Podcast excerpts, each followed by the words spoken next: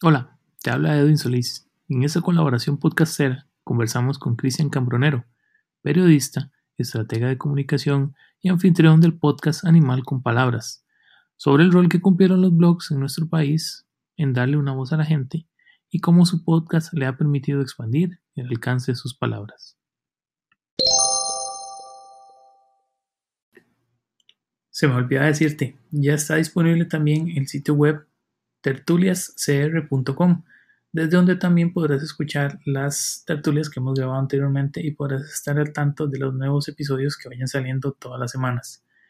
Visítalo y date cuenta lo último que pasa con Tertulias Podcast. Ahora sí, vamos a la tertulia.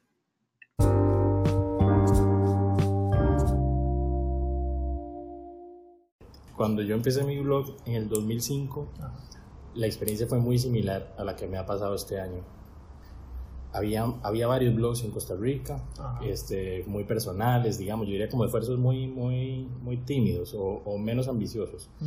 Cuando yo empecé el blog sí lo empecé con una vocación ambiciosa de entrada. Yo quería, quizás esa era la marca, porque yo recuerdo que yo lo pensaba así, bueno, yo quiero una vara que lea a alguien más que mis amigos, que la gente que me quiere. ¿Verdad? Los que, los que no van a tener miramientos y decir, Exacto. Los que solidariamente van a estar ahí. Sí, sí, sí. Entonces, este de alguna forma yo hice el fusil pensando en eso, ¿verdad? ¿Cómo, ¿Cómo, salgo de ese, de ese ámbito cercano y, y trascendes a, a, una audiencia más amplia, a gente que no te conoce, que te va a conocer por ese medio, etcétera? Bueno, fast forward, han pasado un millón de años y un millón de cosas. Este, la inquietud de entrarle al podcasting viene hace tiempo, pero como que no se habían dado las circunstancias, tal vez en el país, diría yo. O sea, yo no sentía que estuvieran dadas las circunstancias para que tuviera arraigo un proyecto ambicioso. Este, hasta tal vez el año pasado y sin duda a partir de las elecciones de, de principios de año. Eh, el año pasado, bueno, Costa Rica tiene indicadores de penetración móvil ganadores en toda América. Eh, el consumo de datos vía móvil es bestial en Costa Rica. Entonces, empecé a pensar que tal vez sí había un espacio, ¿verdad?, para entrarle ahí con un proyecto, digamos, con, con esas con esas ambiciones de, de nuevo, de que te oiga un poquito más de gente de la que, de la que te va a oír por cariño. Entonces, y más, las elecciones fueron un detonante absoluto, yo creo que para todos. este, Las elecciones demostraron una sed de contenido, ya, pero además de contenido diferente, ¿verdad? Más allá del que nos ofrecen los medios tradicionales, este, y una forma diferente de hacer el contenido también. Entonces me pareció que era el momento indicado que tal vez había estado esperando como para darle a ese proyecto, pero yo lo tenía guardado ya hace tiempo, o sea, era una vara que venía cocinando. De hecho, recuerdo que cuando conocí a Miguel, Miguel de Vértigo, del podcast Vértigo, este, ellos me pidieron una entrevista, llegaron a visitarme en la oficina y yo lo primero que les dije fue que hijo de puta, porque yo tenía esta vara, se me adelantaron. yo quería hacer exactamente esta misma vara y digamos, y ya compré todo y voy a empezar la otra semana, o sea, eso fue una vara de coincidencia absoluta, ¿verdad? Despuésito de, las elecciones fue. Exacto, exacto. De hecho, estábamos en la, entre la primera y la segunda ronda, o sea, ni siquiera habíamos elegido un presidente. Este, ellos empezaron y yo salí una semana después. Entonces, a mí eso es lo que me dice, bueno, y, y, ya venía este Cortacorriente, había salido una semana antes, Diego ya tenía Nosos Especial, saliste vos, yo creo que por esos mismos días. No, yo salí en julio de este año. Bueno, imagínate. Pero igual fue. Es como esa misma ola que yo siento que detonó este, todo, este, todo este auge, porque me parece que ya es así, como los podcasts aquí. Este, entonces, bueno, a Fabricio Alvarado le debemos este, no solo que Carlos sea presidente, sino que le debemos en buena medida esto que está pasando. Que a final de cuentas creo que se, se, veía, se veían ir desde hace mucho tiempo, pero tal vez es como la coyuntura que, que, mucha gente habla, que, que, hizo que la gente que estaba pensando o que tenía algo que decir, se sintió en el momento y en la responsabilidad quizás de decirlo. Sí. Porque, porque había, que hacer, había que hacerlo. Sí, tener razón. Los, chicos de Corriente le decían, es que no queríamos callarnos las cosas y mucha gente creo que empezó a tener la idea o ya, o, quizás lo soltó, o está en proceso también, digamos, de pensar, de hacer algo para decir lo que tenga que decir, sea de lo que sea. Claro. Porque sí, estuvimos un pelito, digamos, de, de, meternos en un gobierno donde todo ese tipo de cosas que damos por sentado que podemos hacer iba a dejar de ser tan... Aquí seríamos la resistencia. Algo por el estilo. Yo recuerdo que el año pasado alguien decía en Twitter, como a quién se le ocurre hacer un podcast de aquí en Costa Rica, ¿verdad? los podcasts son tan 2010. y sí, este, digamos, en Estados Unidos, en Europa, sí, sí, son tan 2010, aunque siguen siendo gigantescos, es un ecosistema gigantesco y de, mucho dinero además. O sea, que mueven este, mucho dinero en pauta publicitaria, en patrocinios, etc. Pero bueno, este, yo siempre he dicho que en el tercer mundo tenemos la facultad de que podemos ver el futuro este, por, lo, por lo atrás que vamos, ¿verdad? Y en este tipo de tendencias siempre ha sido así. O sea, vos Vos ves lo que ya es, es, tendencia en otros lugares y sabes que va a llegar aquí tarde o temprano con más o menos fuerza. Este, solo hay que saber leer el momento. este, y yo creo que el momento está ocurriendo Ahora. ahorita, por dicho. De hecho, la, la, gente lo nota y por eso que quizás hemos estado viendo más, más podcasticos que en lo que había pasado antes. Que no quiere decir que, digamos, en el 2010 para acá no existieran, pero quizás se hacían como, como ahora, un esfuerzo un poco más tímido, algo como sí, sí, es que quiero hacerlo porque soy muy geek y quiero hacerlo. Ve que lo, veo que lo están haciendo en Estados Unidos y quiero hacerlo acá. Sí. Entonces, tal, tal vez esa es la ventaja de vivir aquí, que uno puede verlo venir el, la tendencia y tratar de, tratar de, montarse en la ola. No, todos, no necesariamente todos van a poder hacerlo. Exacto. Entonces, quizás esa es una de las razones por las que, por las que esta semana, en la tertulia de, de esta semana, eh, tengo uno de los podcasters, digamos, más exitosos, por lo menos que que tenemos acá en el país en este momento, que es Cristian Carbonero, con su podcast Animal con Palabras. Cristian, muchísimas gracias por aceptar la invitación, por participar en, en Tertulias Podcast y bienvenido. Encantado, encantado de verdad. Como te decía antes, me encanta un montón lo que estás haciendo con, con Tertulias, los he escuchado todos, me parecen conversaciones súper sinceras, súper casuales y espontáneas y eso tiene su ciencia. Este, yo sé que no es fácil de lograr, es un estilo y, y nada, a mí además me alegra demasiado que haya un montón de gente haciendo podcast aquí. Este, solo esto solo va a funcionar si somos un montón, si hay un ecosistema, si hay una comunidad. Si hay opciones. Este, exacto. Entonces es fundamental como darnos a conocer entre todos, eh, colaborar, no hay cero cero sensación de competencia o esas varas, digo, que, que es fácil que pasen. Yo creo que tiene que ser todo lo contrario, es todo lo que puedas ayudarle a todo el mundo en buena hora porque es la forma en que ganemos todos. Entonces, feliz de estar aquí hablando con vos. buenísimo, muchísimas gracias. De hecho, eso lo hablaba hace poco con, otro grupo de podcasters que, que la idea y la, en particular era que, la, que Costa Rica que no necesariamente está muy enterado, digamos, o quizás no es tan popular el uso de los podcasts, sepa que existe esa otra opción, sepa que existe la posibilidad de que podamos, si nosotros queremos hacerlo, eh, sentarnos a hablar con alguien o sentar a hablar de las cosas que nos apasionan.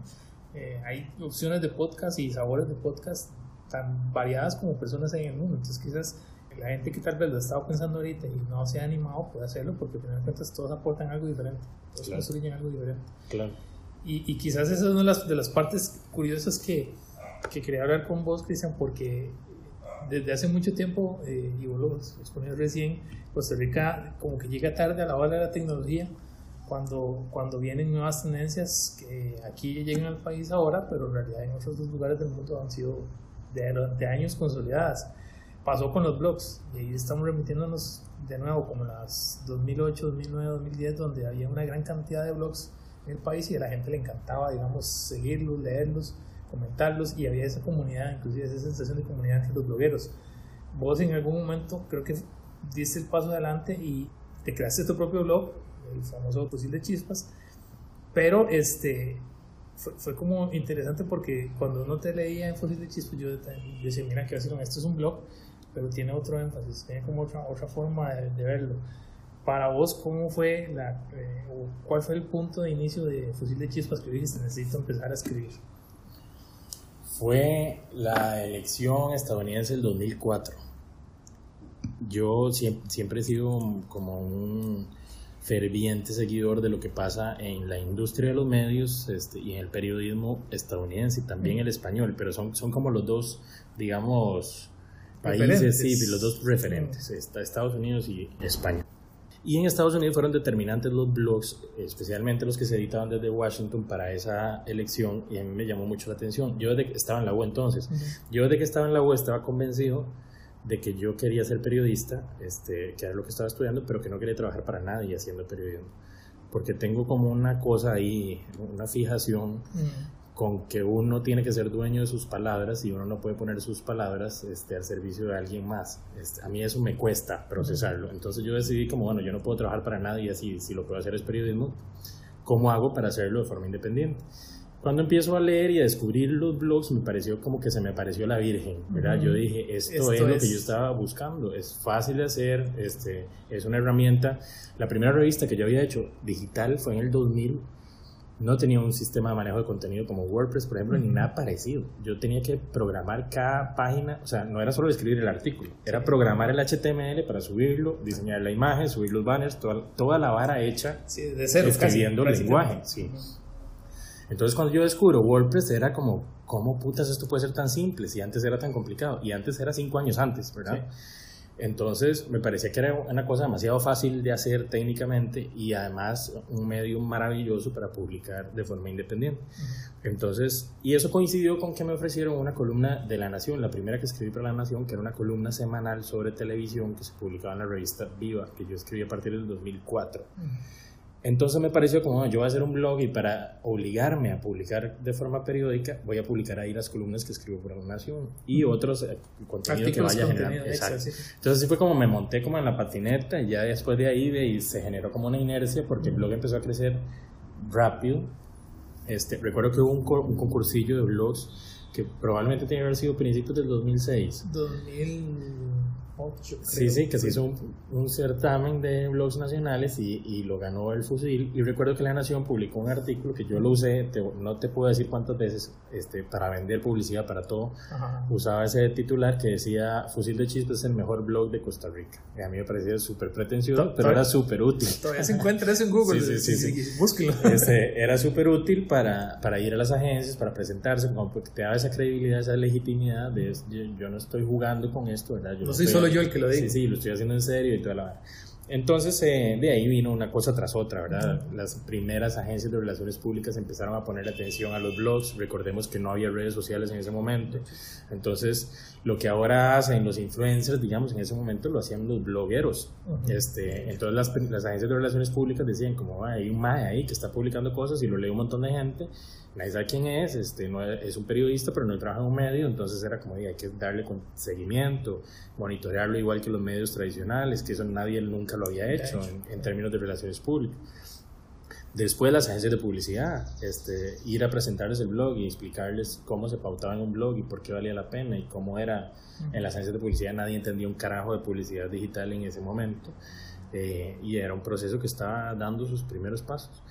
Este, y se fue haciendo más grande, más grande, más grande, hasta que se salió un poco de control. este, empezó, dejó de ser placentero. Este, el, el, fusil requería demasiado tiempo, era demasiada la cantidad de, de comentarios, de troleo, de violencia, eh, y entonces se volvió súper demandante. Que no, suena muy parecido a lo que uno ve normalmente en los medios de comunicación actuales o en redes sociales. Ahí estaba empezando, sí, ahí estaba empezando la pesadilla que, que hoy está consolidada. De hecho. Y los blogs, nada, después vienen las redes sociales y aniquilan a los blogs. Porque yo creo que en buena medida los blogs o la gran comunidad de, de, blogueros se sostenía sobre la gente que usaba los blogs como una bitácora personal, ¿verdad? Para decir cosas personales. Este... Algunos escribían poesía, otros eran como más eh, cuentos cortos. Cuando aparece Facebook, Facebook ocupa ese lugar de forma violenta. Y como que aniquila la necesidad de que tuvieras una plataforma como como los blogs. Creo que ha habido un resurgimiento como en los últimos años porque la gente, todos nos hemos dado cuenta de lo nocivo que es regalarle todo nuestro contenido a Facebook y que es una plataforma que no nos pertenece, sobre la que no tenemos ningún control, versus tener vos tu propio canal este, tuyo, o un media, digamos, tu propio .com o lo que sea.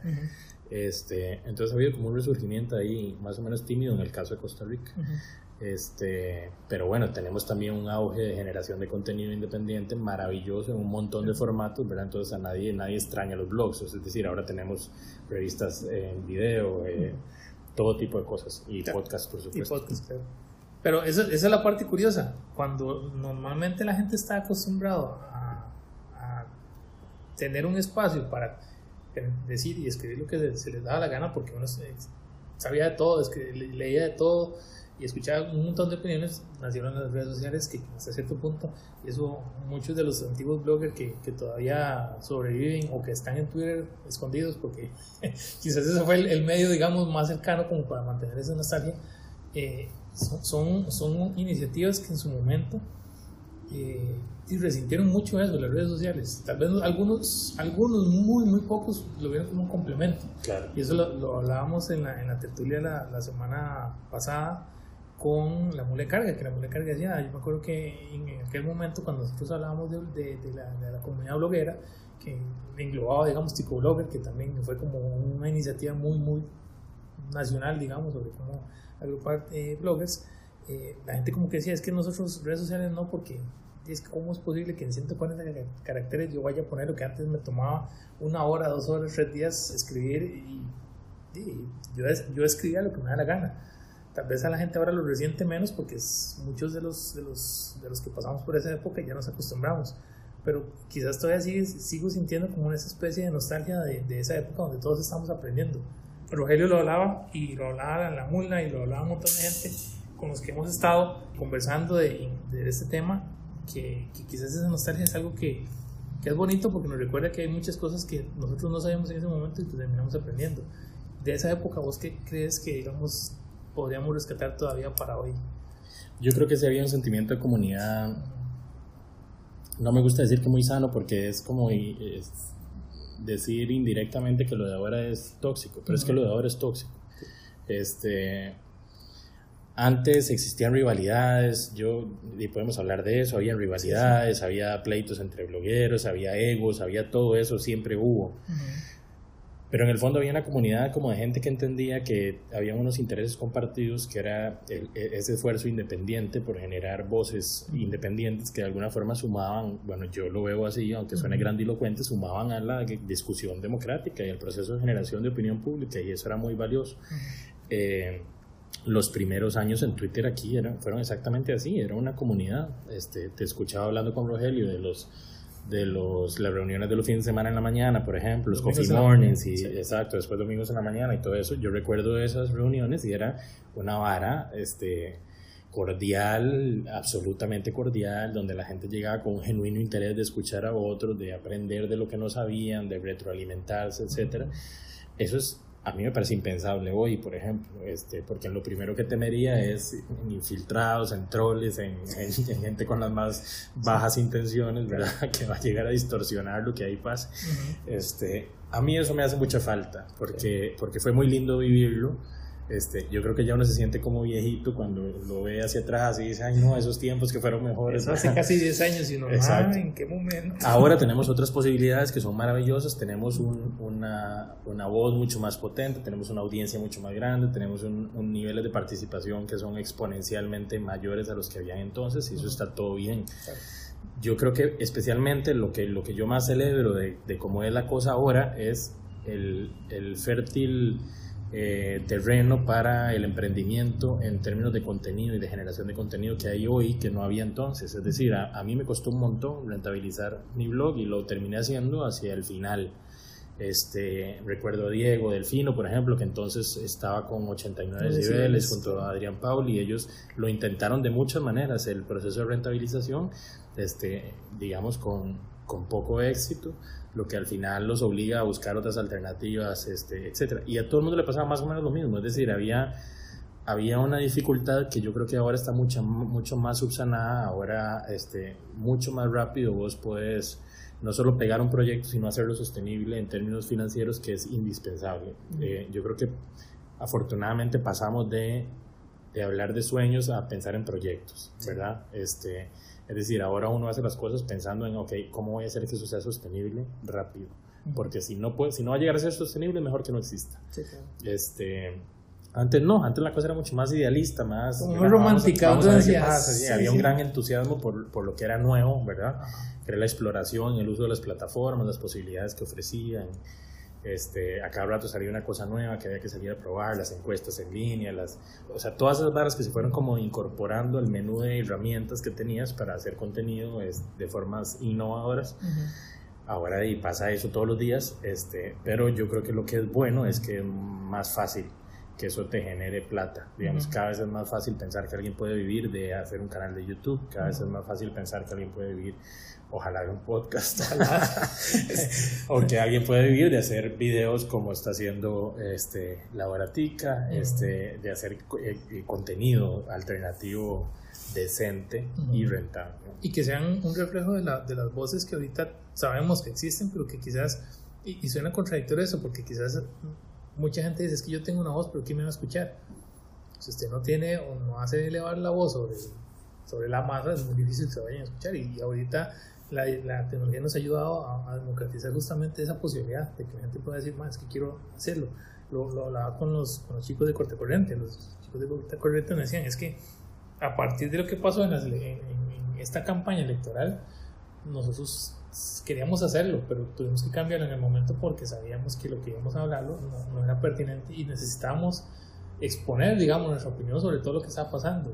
Y, no me acuerdo cuál de, ellos dijo, es que ma, llegó un punto donde nos dimos cuenta que todo el país nos está odiando y, no necesariamente es todo el país. Hay mucha gente que, digamos, amigos, familiares, compañeros de trabajo, que no tienen esa percepción de nosotros. Entonces, no es solo odio, y esa es una de las partes más complicadas y, que fue como un balde de agua fría para muchos después de esta elección. ¿Cómo es posible que, que los ticos sea así? es como quitarse la venda de la cara y decir eso. Correcto. Y, y, quizás por eso es que eh, ahora podemos hacerlo, tenemos la posibilidad de, de, tener más herramientas para, para que la gente hable, pero de nuevo, revocándonos, devolviéndonos un poco a lo que era el, la época de ya en el 2010, el fusil de chispas me acuerdo que de muchas formas, cuando vos mencionabas algo o hablabas sobre un tema X, obviamente por el, el, ejercicio periodístico que vos haces, digamos, es algo formación tuya, siempre fue como bien estructurado y uno decía, ma, qué bonito. Digamos, uno que leía blogs en aquel tiempo y seguía a la, la comunidad, decía, ma, qué tal, es, es, interesante como este ma está planteando su idea y lo está tratando de hacer rentable pero generalmente uno llegaba primero por, por justamente eso, porque vos lo escribías y decías, ah, sí, yo no había pensado en eso. Ahora todo el mundo lo hace, pero no necesariamente por las razones adecuadas. ¿Vos crees que, que cuando vos empezaste el fusil ibas a llegar tan largo como, como pensaste al inicio, digamos, de tener tu propio medio y no tener que prestar la voz tuya a alguien más? No, este, no, o sea, el fusil para mí significó un, un, millón de cosas que yo nunca pensé que pudieran pasar. Este, yo sí tenía esa intención, es, es, decir, como te decía antes, la intención era ambiciosa pero uno puede pensar que algo es ambicioso. Ahora hablamos de los números, de las escuchas de los, de los podcasts, por ejemplo. Por ejemplo, cuando yo empecé a animar con palabras, también era ambicioso, pero no sabía qué significaba ser ambicioso, ¿verdad? Ahora me decías vos, bueno, llegar a cierta cantidad de, de oyentes a mí me parece fantástico. Y uno dice, sí, sí, a mí también. Y si lo triplicas, no tenías idea de que lo podías triplicar, ¿verdad? Esas son como sorpresas que te va dando la, la, plataforma y el desarrollo natural, digamos, de esos experimentos. Entonces uno dice, bueno, sí, yo era ambicioso, pero, eh, pero yo creo que mis ambiciones eran mucho más modestas de lo que terminó pasando. Este, entonces, no, de ninguna manera yo jamás me imaginé lo que iba a pasar. Y en buena medida, no, no sé si alguna vez he contado esto, yo creo que el fusil fue víctima de su éxito. De su propio éxito. El fusil, no, para decirlo fácil, digamos, yo mismo, es decir, cuando, cuando el blog cuando yo recibo el Premio Nacional de Periodismo en el año 2009, que es un premio que a vos te cae del cielo, ¿verdad? No es, uno no participa por eso, para ganarse, no sabe no se nada. Postula, no, nada. Te levantas un día y te anuncian que lo recibiste y, y no tenías ni la más puta idea de nada. Este, para mí fue una cosa que había que digerir.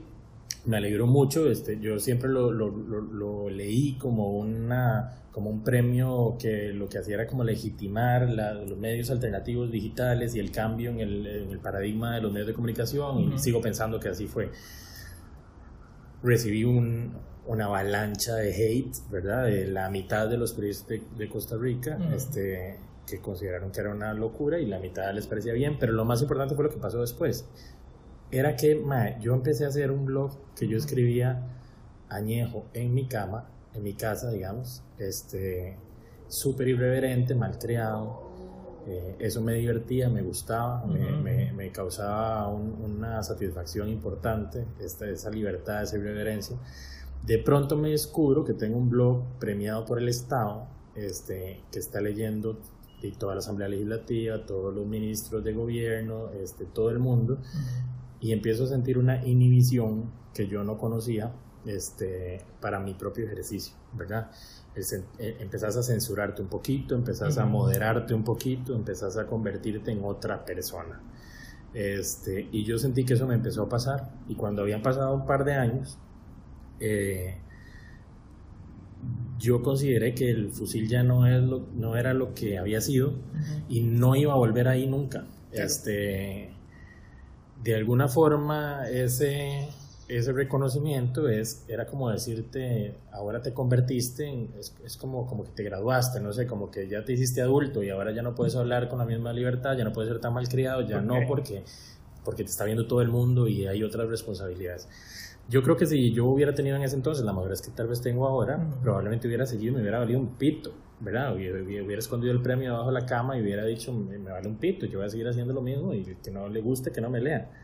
Que es más o menos lo que yo hago ahora, pero ahora, digo, uno tiene ahora otros, otra forma de ver la vida, otra forma de ver las cosas, hay una irreverencia que, que ya se siente fuera de lugar, que ya no siento que sea necesaria, este, una mala crianza que me parece que es este, gratuita, que, que está de más, etcétera. Entonces, entonces no, yo creo que uno no se imagina nunca a dónde van a llegar las cosas y muchas veces a donde llegan las cosas eh, termina aniquilándolas este, inevitablemente. La esencia quizás. Sí, sí, sí, sí, se convierten en otra cosa, este, puede perder el rumbo, este, y ya. Pero bueno, a mí también eso me abrió enormes oportunidades. De alguna forma, gracias al fusil, funcionó como una como una, un pilar sobre el que se montó la agencia que ahora tenemos, este, etcétera. Entonces, eh, tampoco es que yo no me arrepiento de nada, o sea, le agradezco infinitamente a la vida todo lo que me pasó. Pero eso fue así, ¿verdad? O sea, de alguna forma, ese, ese, esos logros que vos no visualizas desde el principio, que te llegan en el camino, no siempre son tan buenos como parecen al principio. O Sí, sí, eso, es como, eso fue como mi aprendizaje. Sí, esa es la, la principal lección del, del, fusil. Exacto. Porque al final de cuentas, mucha gente cuando. Yo, yo recuerdo esa, esa, tormenta de arena, que, que fue el, la, la, elección del premio. Yo me acuerdo que la comunidad lo recibió como. Ah, que bueno, alguien está poniendo los blogs en, en, el tema de conversación nacional para decir, así, alguien está escribiendo. Y yo creo que de alguna u otra forma todos, todos los blogueros en aquel tiempo se vieron beneficiados por, por, el éxito tuyo, pero cuál fue bueno, porque como te digo, es decir, ah, mira, la gente está hablando sobre blogs. Y de hecho, yo llegué a los blogs eh, de acá por un artículo que había sacado La Nación en la revista dominical. Y yo, mira, que alguien está escribiendo sobre X tema, sobre el otro, no sé qué, estaba el fusil en aquel momento, estaba el blog de, Dicho y todo lo de Julio Córdoba. Entonces uno decía, que son formas diferentes de ver las cosas, que quizás ahorita todos tenemos la posibilidad de hacerlo, tal vez un poquito más comprimido un formato más reducido, pero todos tenemos la posibilidad de hacerlo. Yo creo que y hasta cierto punto en, aquel momento no, no, se nos hubiera ocurrido. Ahora, vos a nivel, digamos, de, de, tu profesión como periodista, eso fue algo porque vos decías, ahora, no quiero darle mi voz a los demás, pero en, el momento, ¿en qué momento vos creíste o te diste cuenta que lo tuyo era realmente el periodismo? Porque eso, eso, eso es una vocación que no es tan fácil de, de, seguir y, en la vida en la vida sí. Yo, yo ni sé yo ni sé. Este, yo cuando desde que estaba en el cole siempre escribí. Escribí el discurso cuando me gradué de sexto grado escribí el discurso cuando me gradué de, quinto año de la generación. Escribí los textos del anuario entonces yo era como ese sapo que era el más que escribía. Este siempre me gustó mucho como expresarme eh, a través del texto principalmente pero cuando yo iba a salir del cole, entré en una crisis vocacional satánica. Yo realmente no tenía idea de qué putas iba a estudiar. Me gustaba el periodismo, pero no, francamente yo no tenía certeza. Entonces fui a hacer todos los test vocacionales, a todas las, al TEC, a la UCR, a todo lo que existe para orientación vocacional. Y todo tiraba más o menos el mismo resultado. A mí me salían como las tres carreras que podía estudiar era o arquitectura o diseño del producto, que la del TEC, o periodismo. Este, y al final cometí el error de, de estudiar periodismo. Todas las más, de las más improbables escoger a peor. No, no es cierto. Estudié periodismo, ah. pero, pero a mí me fascina, digamos, me gusta mucho escribir, este, lo que quieras. lo que a mí más me gusta de la comunicación es la estética de la comunicación, o sea, cómo se ven los productos. Eh, el texto está bien, me encanta escribir bonito, lo mejor posible, eh, etcétera, pero lo que más me importa es cómo se le presenta eso a la gente, cómo se hace eso atractivo. Me obsesionan las portadas de las revistas, de los periódicos, me obsesiona el uso del color, las tipografías, igual con los blogs, con el diseño web, con el, user, el, user experience en, en digital, este, igual el podcast, el diseño, la, cómo se ve el cover, e, eso es mi, mi digamos, mi perdición. Es lo que más me gusta. Y por eso el blog era perfecto, porque es una plataforma donde vos escribís todos los días, haces el ejercicio como de redacción y de, creatividad en el, en el, en el texto. Pero además decidir la imagen que pones, hacer montajes gráficos, usas haces infografías, decidir los colores de los títulos, este, cambias el layout del blog cada vez que te da la gana. Entonces, para mí era fascinante porque era como una herramienta que me permitía explorar todo al mismo tiempo. Entonces, sí, escribo, pero hago todo lo demás. También diseño, también traveseo audio, hago montajes. Siempre me acuerdo de un montaje que hice con un discurso de Doña sin chilla para la campaña del 2010 que recorté el discurso para ponerle a decir otras cosas, ¿verdad? Y que al final no me animé a publicarlo porque había amenazas de demanda y toda esa campaña fue súper severa. este, en las tensiones que se generaron en Internet. Que nos íbamos a imaginar lo que íbamos a terminar viviendo sí, en estos años. Porque eso era apenas el principio de lo que estaba por venir. Pero, pero sí, entonces a, a, mí me encantaba hacer todo eso. Y, y creo que de alguna forma es como lo que me termina aún hoy dando la satisfacción de haber estudiado periodismo. Digamos, yo me gano la vida haciendo publicidad, este, pero no puedo dejar de hacer periodismo. Entonces, diga, Animal con Palabras de alguna forma es eso. Eh, yo ya estaba, que me volvía loco. O sea, ya el año pasado yo sentí que me volvía loco de, ah, yo necesito hacer algo. O escribo un libro, o abro otro blog, o, o, bueno, o hago un podcast, que era lo otro que quería hacer. Entonces, Sí, todavía de vez en cuando pienso si debería haber estudiado otra cosa. Me encantaría estudiar Derecho ahora, por ejemplo. este, no sé por qué, es una obsesión que siempre he tenido. Pero... cambio? No, se complementa muy bien. De hecho, es muy usual como que periodistas estudian Derecho, y viceversa. Este, no, no me interesa ejercer el Derecho, pero me interesan mucho los conocimientos que tienen los, los abogados. Entonces, esa es la historia del, del, inicio del periodismo. Y qué curioso porque cuando, cuando los usuarios o cuando las personas tienen como esa necesidad de decir y hablar y, exponer, digamos, lo que sienten, lo que, lo que es importante para ellos, la tecnología ayuda a montones. Y creo que, digamos, en el momento histórico en el que nos tocó vivir, eh, es, ahora es más fácil que nunca. Eh, recuerdo, ahora que lo mencionabas, por el tema del aspecto visual, digamos, de, de, las palabras en las que, las que vos te expresabas, que creo que fue una de las cosas que más llamaba la atención a la comunidad porque uno decía, más que vea, por ejemplo, eso sí, chispas, más esa vara no es plantilla de que se encuentra unas gratuitas sin internet, ahí hay un poco más de trabajo y más de detalle, más cuidado al detalle de lo que realmente eh, vos querés explorar. Cuando, cuando la gente termina entendiendo eso, uno empieza a ver que la, el nivel como que empieza a subir, empieza a subir, empieza a subir, y yo siento que en algunas cosas eh, el, el, el, el gremio no sé si ponerlo, o la, comunidad digital en el país, ha aprendido justamente a ir mejorando sobre eso. Eh, de lo que has escrito, digamos, a nivel del blog, lo que, escribiste alguna vez en el blog y lo que has escrito ahora, ¿cuál ha sido, digamos, el tema que se te ha atravesado más en el sentido que uno diga, madre, qué difícil para mí en este momento, en el momento en mi vida en que estoy, o en el momento profesional, o en el momento laboral que estoy, qué es lo más difícil que se te ha hecho a vos para escribir? Donde vos digas, madre, esto me va a doler.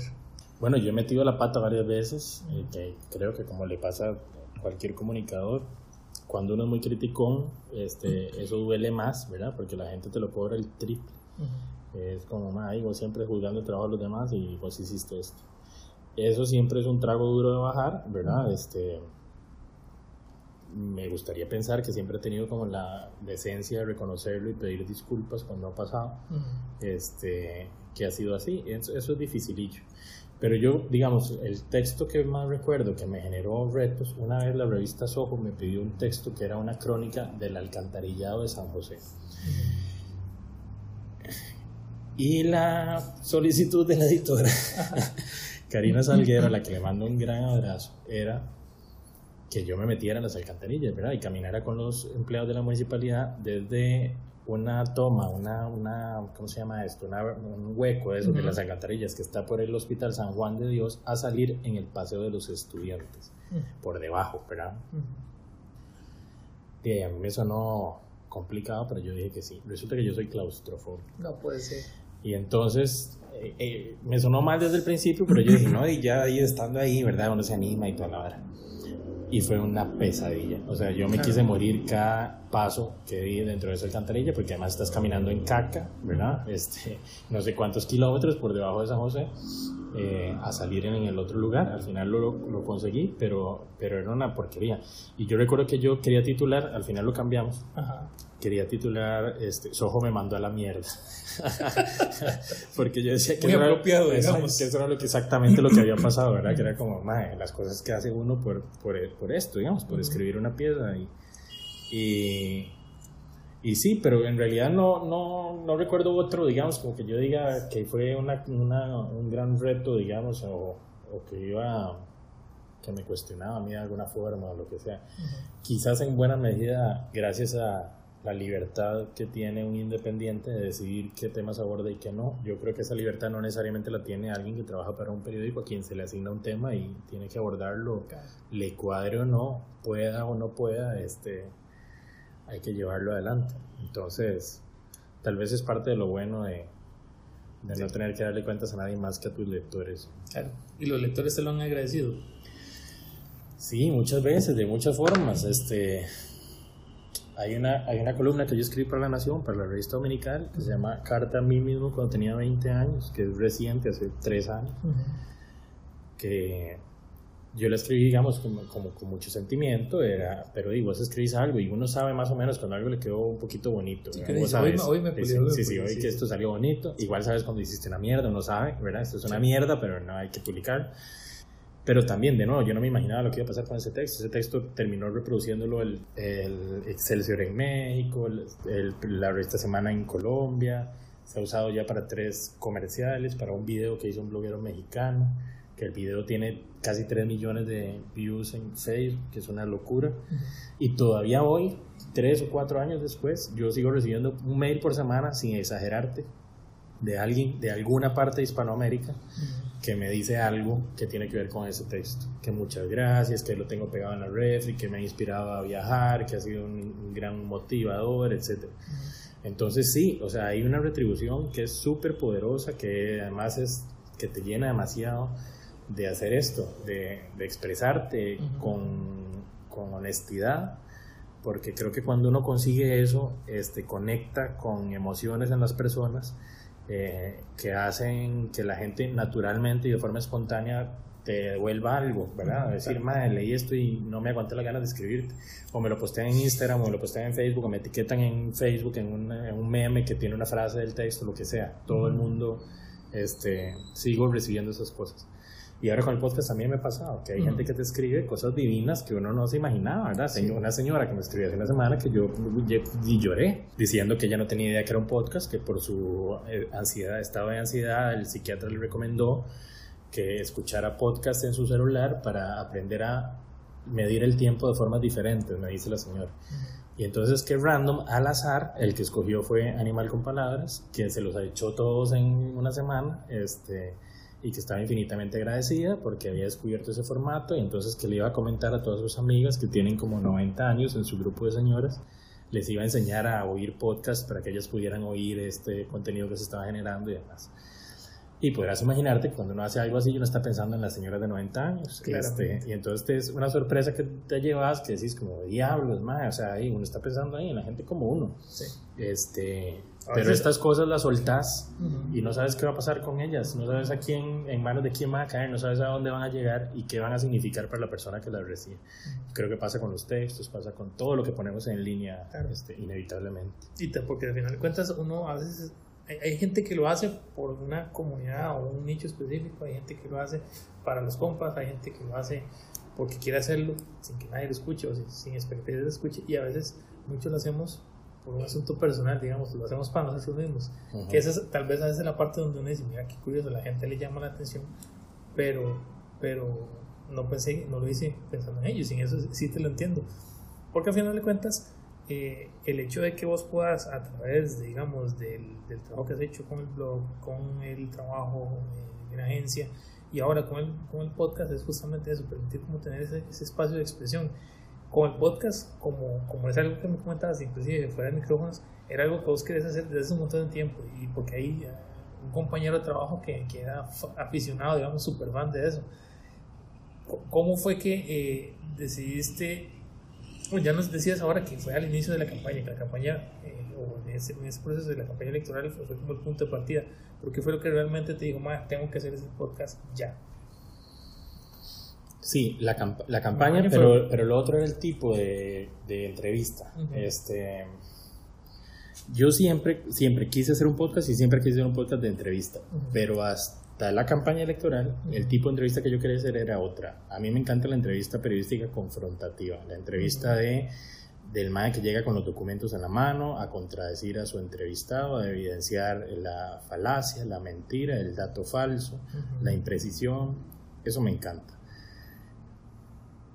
Pero lo que, lo que yo aprendí de la campaña era que que la polarización que se generó en Costa Rica no aguanta más ejercicios que parten del supuesto de que el otro siempre tiene malas intenciones, de que el otro siempre te está engañando, de que el otro siempre quiere abusar de vos de alguna forma. Y por el otro entendamos especialmente los políticos, los servidores públicos. Entonces yo pensaba, no, no podemos seguir alimentando eso, no podemos seguir alimentando una sociedad que está convencida de que quienes los gobiernan los traicionan per se, mucho antes de poder probarlo, de poder demostrarlo, de saberlo con certeza. Entonces, lo que, es, lo que pensé, digamos, la, la, la epifanía que ocurre durante la campaña era no, no, no era la entre, esa no es la entrevista que yo quiero hacer. No, no contribuyo con nada si salgo a hacer eso. Ya hay quienes lo están haciendo, tengo colegas que lo hacen excepcionalmente bien, que por dicha lo hacen, eso es indispensable, es un ejercicio periodístico indispensable. Pero desde mi punto de vista yo dije, ma, eso, eso no es lo que yo quiero aportar, eso no, eso no suma. Y me convencí de que lo que sumaba más era un ejercicio que nos permitiera o que, que probara que independientemente de las diferencias que nos separen, nos podemos escuchar, ¿verdad? Eh, podemos hablar con quien sea, de lo que sea, con respeto, sin exabruptos, sin insultos, este, escuchar y hablar. Eh, y entonces aterriza como en ese concepto como de conversación sincera, que es, que es como lo he querido empaquetar para decir, Mae, yo voy a ir a entrevistar, especialmente políticos, la, la idea nunca fue que fueran solo políticos. Y ahí vamos cambiando poco a poco. este, sí, sí, ya, ya no te el cambio. Sí, sí, sí. Estamos eh, moviendo el timón despacito. Ah. Este, ir a entrevistar a estas voces diferentes entre sí, adversarios en muchas ocasiones, pero este, desde esa perspectiva, desde la persona, no desde el político sospechoso de nada. Este, que tal vez lo son, ¿verdad? Y también hay que hablar de eso y así he tratado de hacerlo, pero no es, ese no es el core de la conversación y esa no es la intención que me lleva a hablar con esas personas, es otra.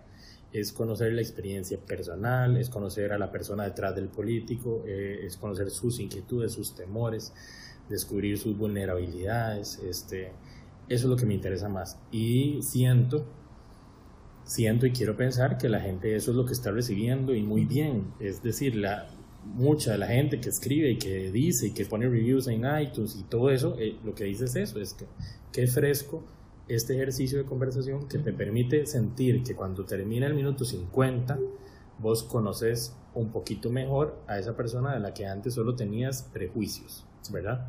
Y entonces todo el mundo dice, mae, qué chido escuchar a Edgar Silva hablando así. Yo esa madre pensé que era un pedante y puta, que era un crecido, que lo que sea, y lo descubrís que es un tipazo.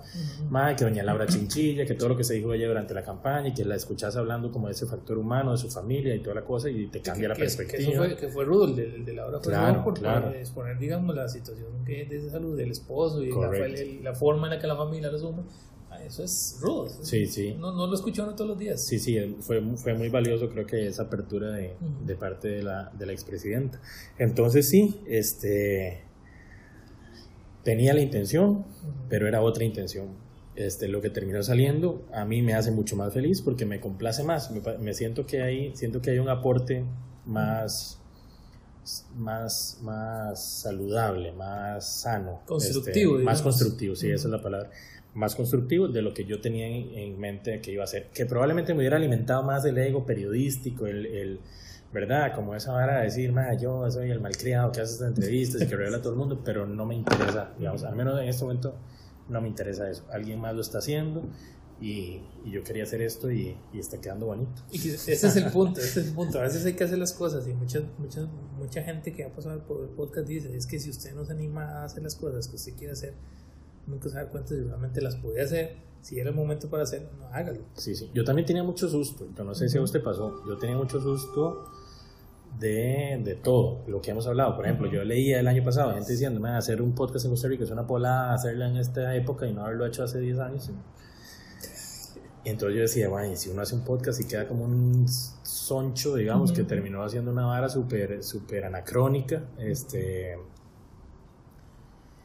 tenía miedo de que, de que no lo oyera nadie, de que nadie entendiera de qué se trataba, este, lo que fuera.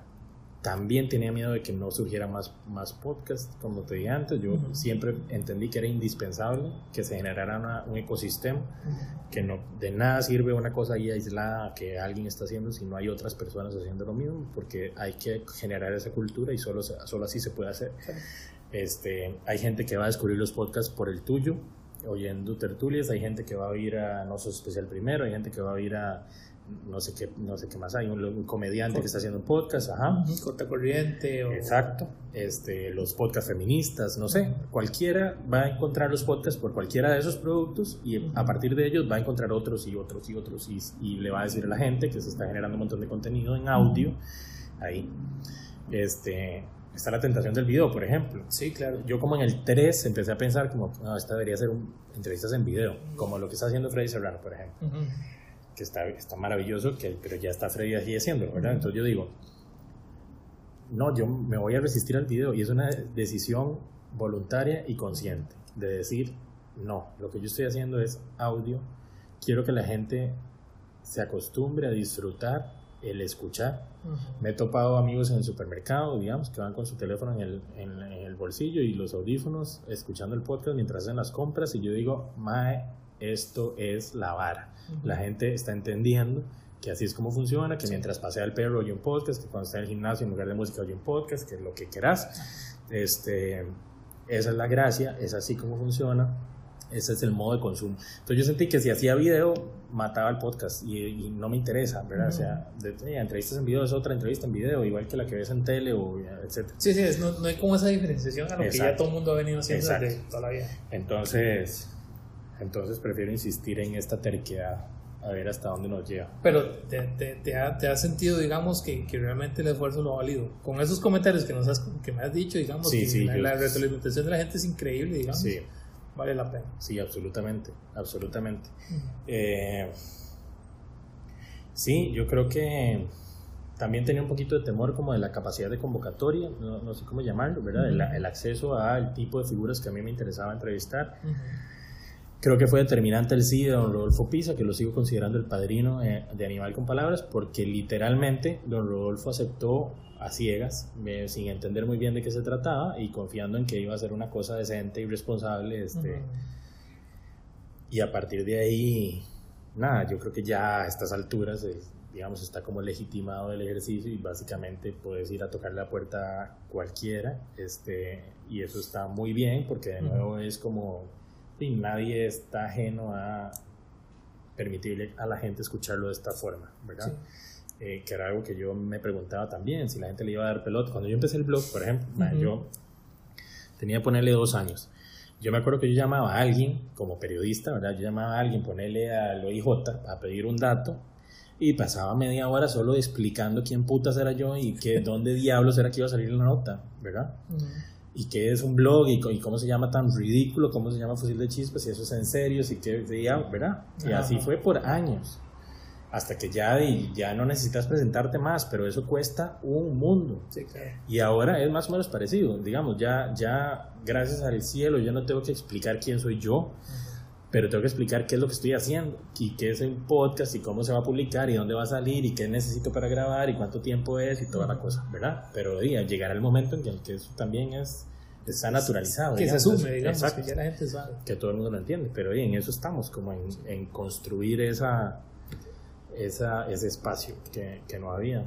que eso, que eso es quizás a veces lo que, lo que más cuesta, vos lo, vos lo sabes ahora, digamos, lo mencionas con la convocatoria, digamos, de los invitados, a veces uno, uno, uno recurre en primera instancia a la gente que, que, conoce, a la gente que puede entender, digamos, o que no se te va a quedar viendo como más este tema que me está pidiendo, que sentarse a hablar, que al final de cuentas eh, es, es como, como uno de los principales puntos que tiene para mí el, tema de este podcasting, que es sentarse a escuchar a la gente. Hay mucha gente que les gusta o, produce contenido que es eh, la persona hablando, bla, bla, Hay otros que son más de, de, de sentarse a hablar tuyo es muy de entrevista, que, que, me parece, digamos, en el sentido que, que lo, que lo explicas, refrescante, porque no es como, como lo que uno esperaría la entrevista tradicional a un personaje político, donde uno ya sabe que hay como cierta tensión en el ambiente, en especial si, si el político en cuestión es un poco eh, o ha sido cuestionado por X o Y, Z. Eh, yo escuchaba con bastante interés la, la, que habías grabado con Figueres, con María Figueres. Y me parecía curioso porque yo decía que a veces uno no se toma, no, se, no está como cercano a esas personas porque obviamente la figura política como que te aleja a la, a la persona. Tú le decías, quiero que la gente vea, conozca a la persona antes que al político. Y quizás estoy escuchando a Figueres hablar y llega un punto donde él ya, ya empieza, digamos, a como no usar tanto esa forma de expresarse tan particular de él, sino ya ese, que te hable como si fuera compa, no compa, compa como los que él tiene, pero algo más cercano que uno diga, mira, eso, así, así habla la gente como el corriente.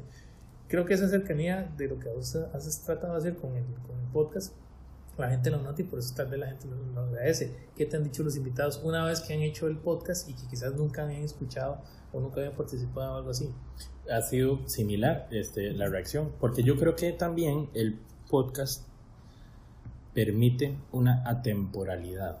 Este, yo lo intuía antes de entrar en esto, pero ahora lo tengo absolutamente claro, que es, en mi opinión, la diferencia más importante entre el podcast como formato y la radio.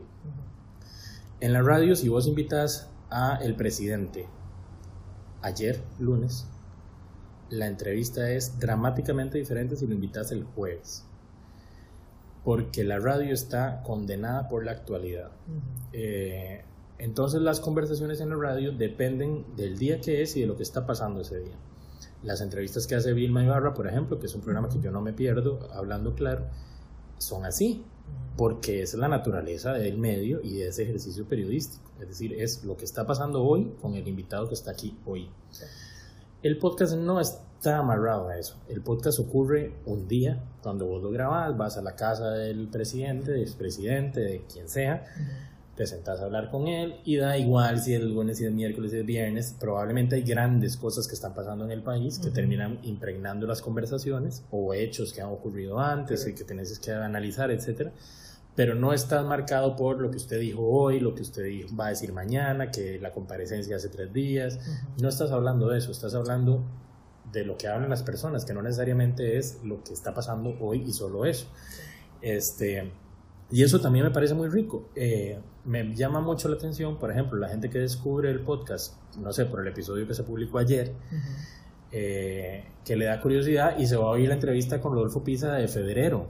Y le parece que es de provecho y que le gusta y que es interesante y que qué buena conversación, o la de Figueres, que ocurre, digamos, poco después de la elección.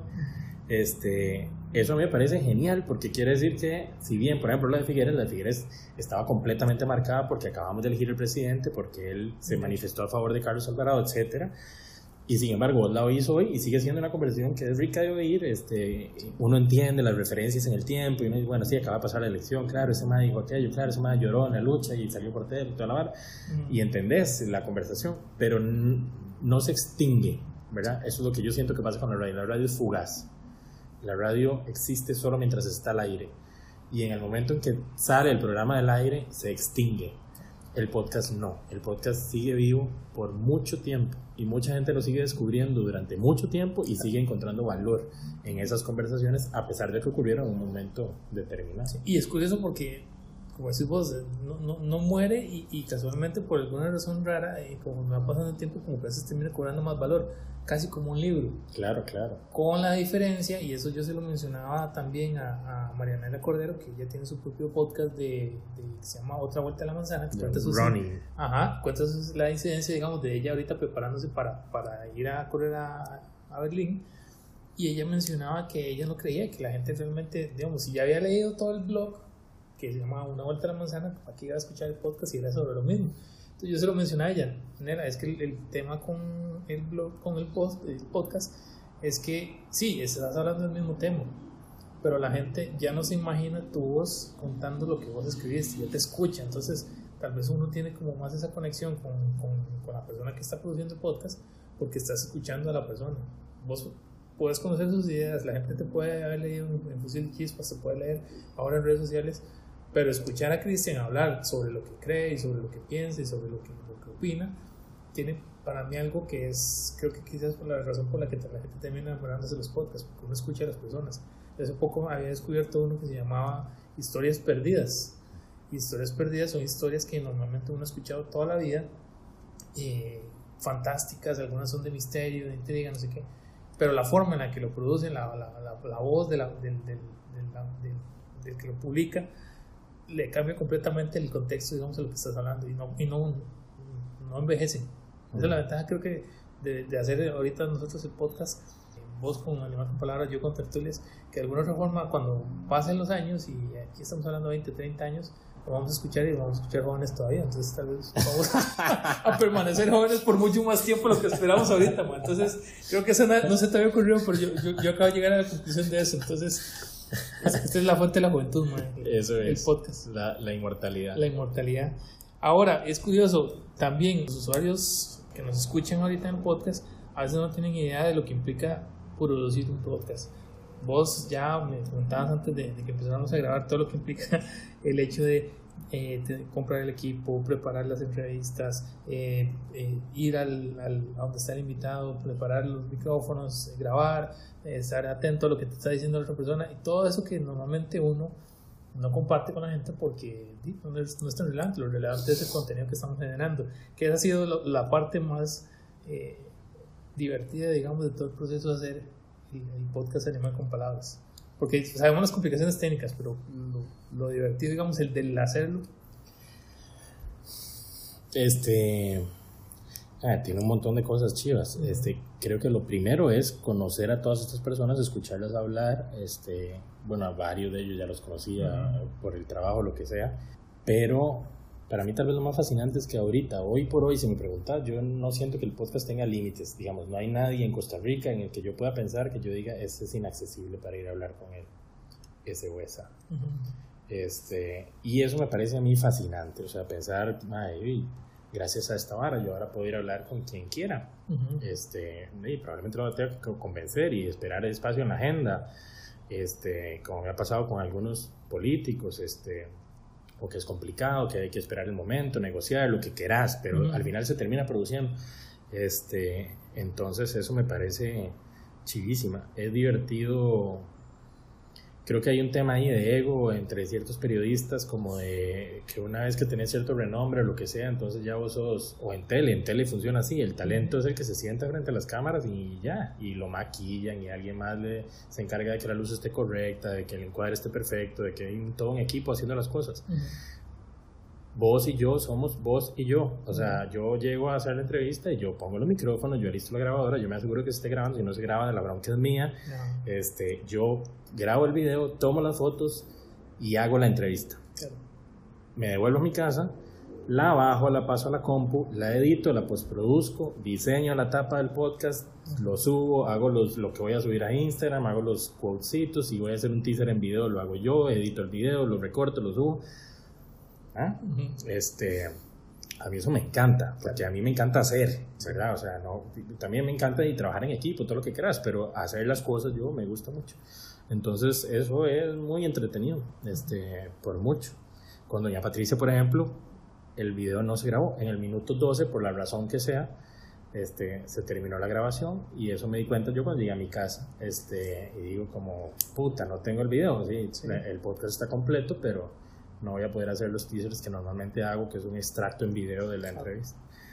Eh, pero bueno, son cosas que pasan cuando no hay nadie más que esté pendiente de que esas cosas estén bien, ¿verdad? Solo depende de, vos. Por eso es que hasta cierto punto a veces el podcast se siente tan personal porque es, digo, uno literalmente está haciendo todo. A no ser de que ya tengas un nivel, digamos, una audiencia tan grande que te permita poder contar con un equipo que te ayude a producir. Claro. O que ya, digamos, alguna, alguna productora de podcast te dice, mira, nos interesaría tenerte como, como parte de nuestro equipo, no te preocupes por la producción, nosotros hacemos todo, nada más preocupate por el contenido. Correcto. Entonces, tal vez esa es la parte como, como la que, en la que uno termina enamorándose con el podcast, porque esa es una, una cosa curiosa. Yo siempre había tenido la idea de que los podcasts existían ahí. Yo creo que podcasts como tal existen desde que Steve Jobs nos presentó el iPhone original más o menos que fue una de las cosas que él presentó justamente con, con el podcast, eh, con, el, teléfono.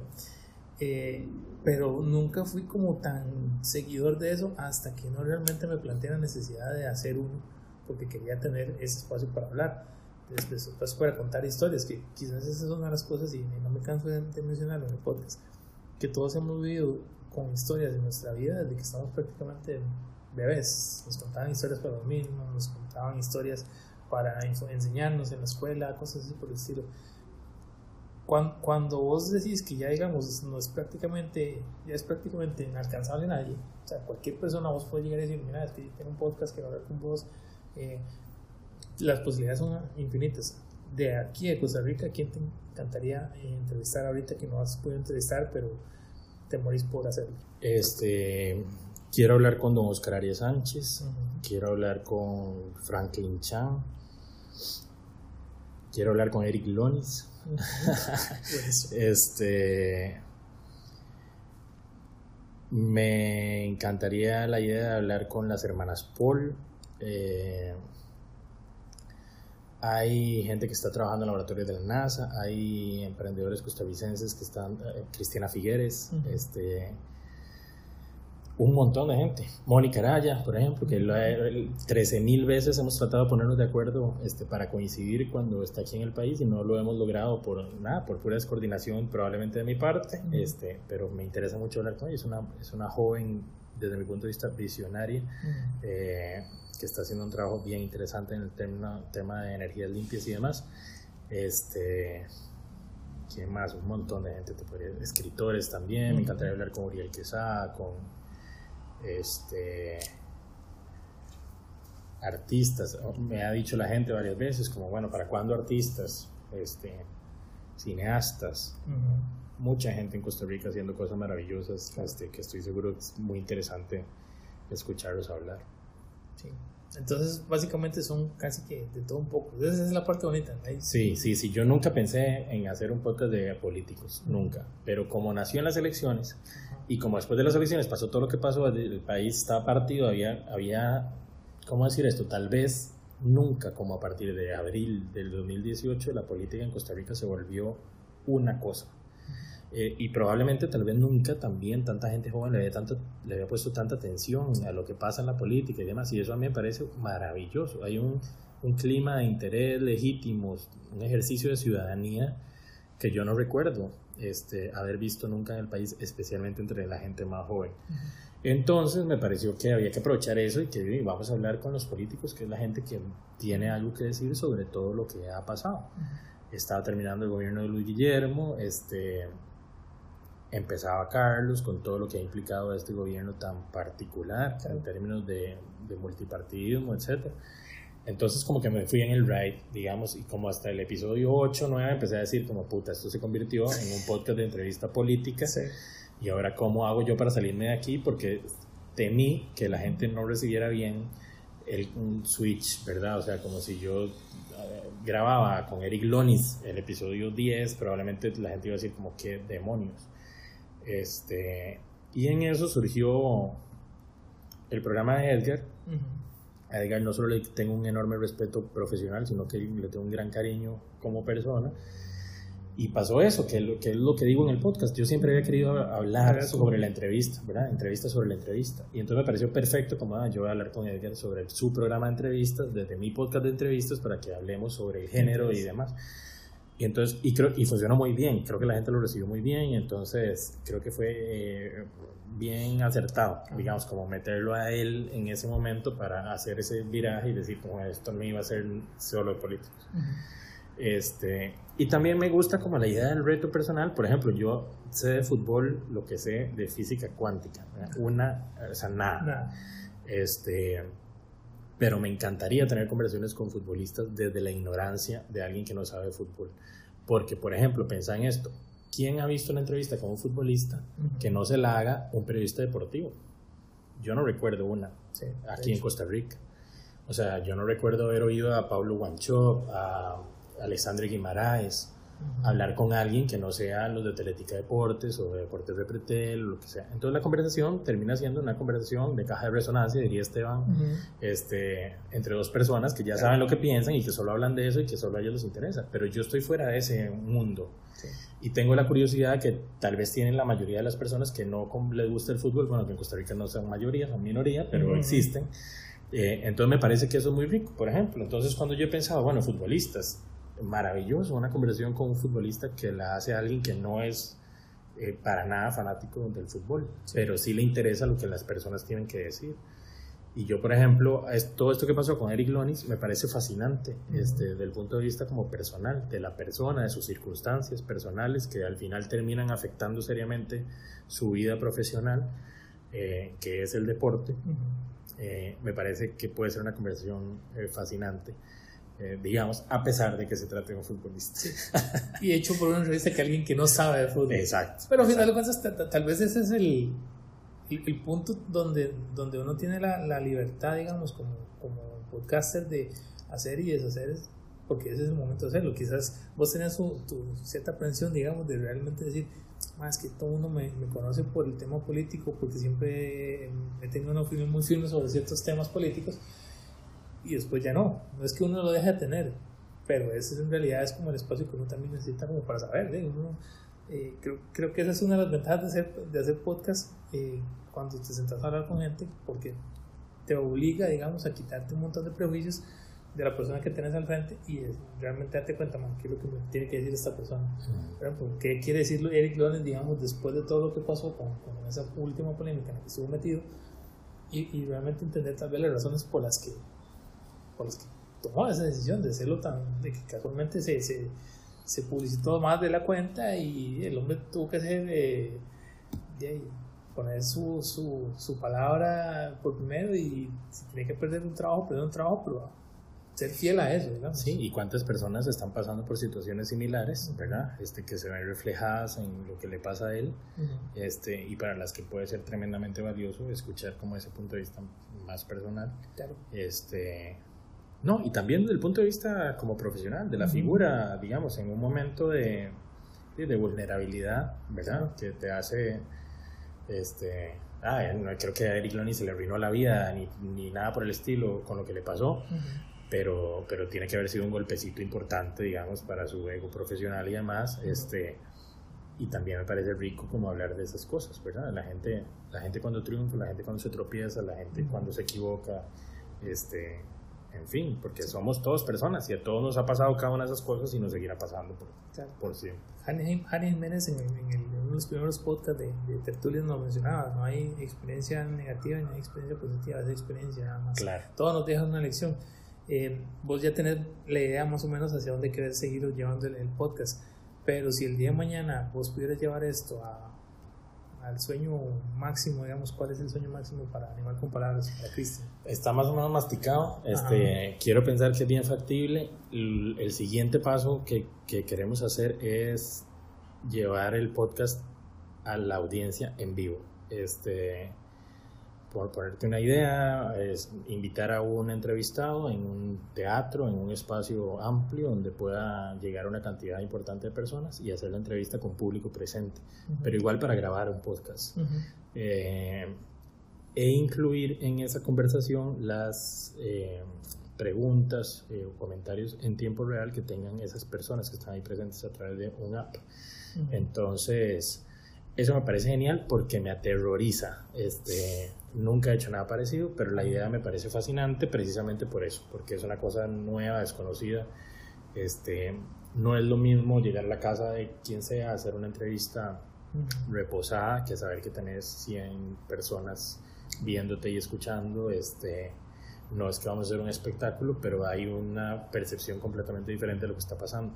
Pero siento que puede ser un ejercicio muy rico por lo mismo, porque eh, lo que más me importa con, el, con Animal con Palabras es construir esa idea de que vale la pena escucharnos, de que, de que podemos hablar con las personas, de que podemos escucharnos, de que es importante. Y entonces estoy seguro o quiero estar seguro de que va a haber gente a la que le va a interesar ir a un teatro, a sentarse una hora, a oír a una personalidad, digamos, a hablar. Este, en un tono similar al que le hemos puesto a todos los, los podcasts. Este, y hacer preguntas y demás, y reírse cuando hay que reírse, y silbar, yo qué sé qué, todo lo que implica que haya gente presente en un, en un lugar y que eso quede registrado en el, en el audio. Entonces, creo que ese es el paso natural. Y el otro paso, digamos, si nos ponemos ambiciosos, este, de ahí yo creo que es inherente a la naturaleza de los contenidos digitales la, la, la regionalización, digamos. O sea, el único límite que yo veo en realidad a los contenidos digitales es el, el idioma.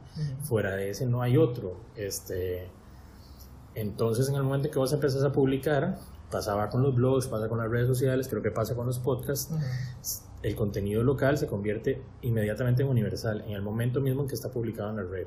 Entonces, eso hace que sea muy fácil este, pensar que un contenido que nació con una vocación local fácilmente puede ser exportable a todo el eh, universo que comparte tu lenguaje, digamos, Hispanoamérica. Entonces no veo por qué no considerar eso, ¿verdad? Empezar a pensar en, bueno, eh, podemos salir del país, ir a hacer entrevistas, podemos este, hacer entrevistas por Skype con personalidades de afuera, empezar a explorar, este, sacar el podcast del país eh, en términos de audiencia, que más gente lo pueda oír en otras partes, que, que lo que hoy es relevante para alguien que descubre una entrevista vieja sea relevante para alguien que descubre una entrevista de, alguien de otro país o alguien que no sabe quién es el entrevistado. Eso era, eso era otro, otra prueba lo de Hernán Casiari, este, yo quería hacer esa entrevista desde siempre. Para mí es un, él es un ícono y un referente. Entonces, siempre habría soñado con entrevistarlo. Este, la oportunidad no la podía dejar pasar. Y lo que me doy cuenta, digamos, los números de ese episodio son los más bajos de, de todo lo que lleva Animal con Palabras. Que quiere decir probablemente que es, no es tan conocido aquí como yo pensaba, pero es, Hernán Casier es una institución en toda Hispanoamérica. Entonces, creo que una de las cosas que también me gusta imaginarme que empieza a pasar es que la gente empieza a escuchar los episodios sin importar quién es la persona entrevistada.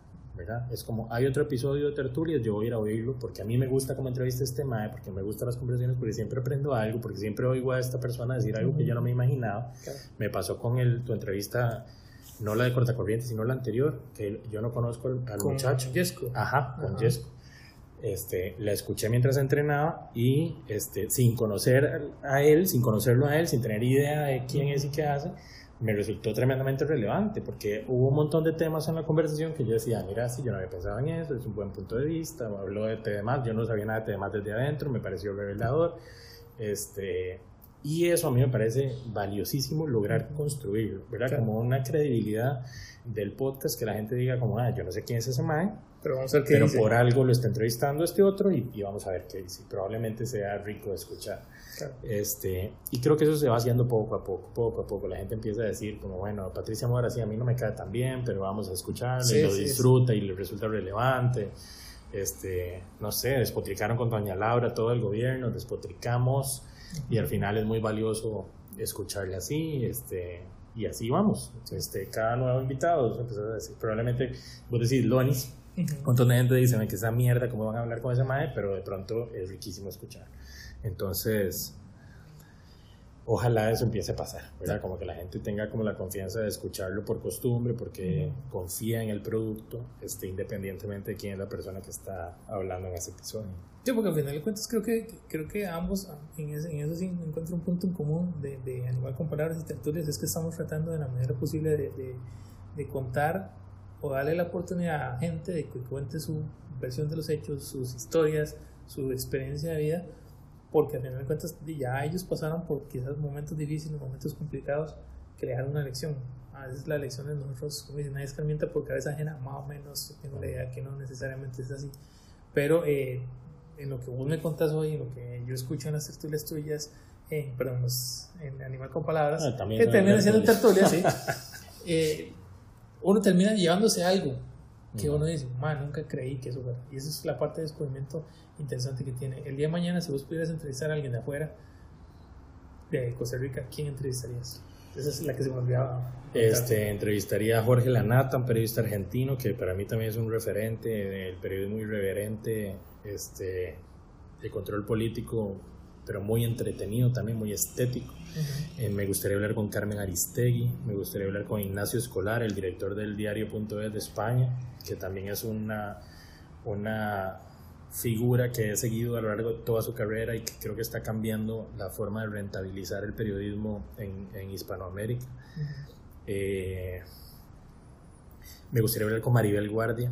Este, creo que durante la campaña electoral también la redescubrí yo a ella como figura, como mujer y como costarricense y me resultó muy valioso. Creo que se ha subestimado el rol que ella tuvo en la decisión del resultado de las elecciones. Estoy convencido que los analistas este, y politólogos no han tomado en cuenta tanto el peso que tuvo ese video que publicó Maribel Guardia. Yo estoy convencido de que eso fue en buena medida determinante. Este, sé que parece una locura, pero estoy convencido de que así es. Este, Hay que escuchar esa entrevista para ver el punto de vista de Maribel. Este, nada, nos podemos a soñar y a Buenafuente, ¿sabes quién es Buenafuente? Un comediante español y presentador de televisión que ahora es, que hace un podcast, por cierto, que se llama Nadie sabe nada, que es entretenidísimo, este, que es de eh, improvisación. Eh, y para improvisar, hasta para improvisar hay que tener gracia. Por supuesto, para, pocas cosas hay que tener gracia para improvisar. Y que no se convierta en una estupidez absoluta. Son, son bestiales. Entonces, sí, básicamente empezás a pensar en, en quién sea. Daniel Ortega, por ejemplo, me parece un pedazo de conversación que obviamente es poco probable. este, bueno, y políticos en toda América Latina hay un montón de gente. Michelle Bachelet me parece que tiene que ser una conversación épica en fin. El cielo es el límite. Por supuesto. esa la, esperemos que el cielo no sea tan, tan, tan, tan lejano, digamos, con, con todas las expectativas que vos tenés ahorita con, con Animal con Palabras, que de nuevo, digamos, y eso es parte de lo que, lo que está tratando de hacer con estas colaboraciones entre podcasts, que es eh, recordar a la gente que no solamente existe este Tulio, no solamente está Animal con Palabras, no, solamente están los podcasts gringos que uno está acostumbradísimo a escuchar, sino que hay cosas que se están haciendo acá en el país y que poco a poco eh, se están abriendo paso. Esperamos que se vuelva tan, tan relevante como lo fueron los blogs en su momento.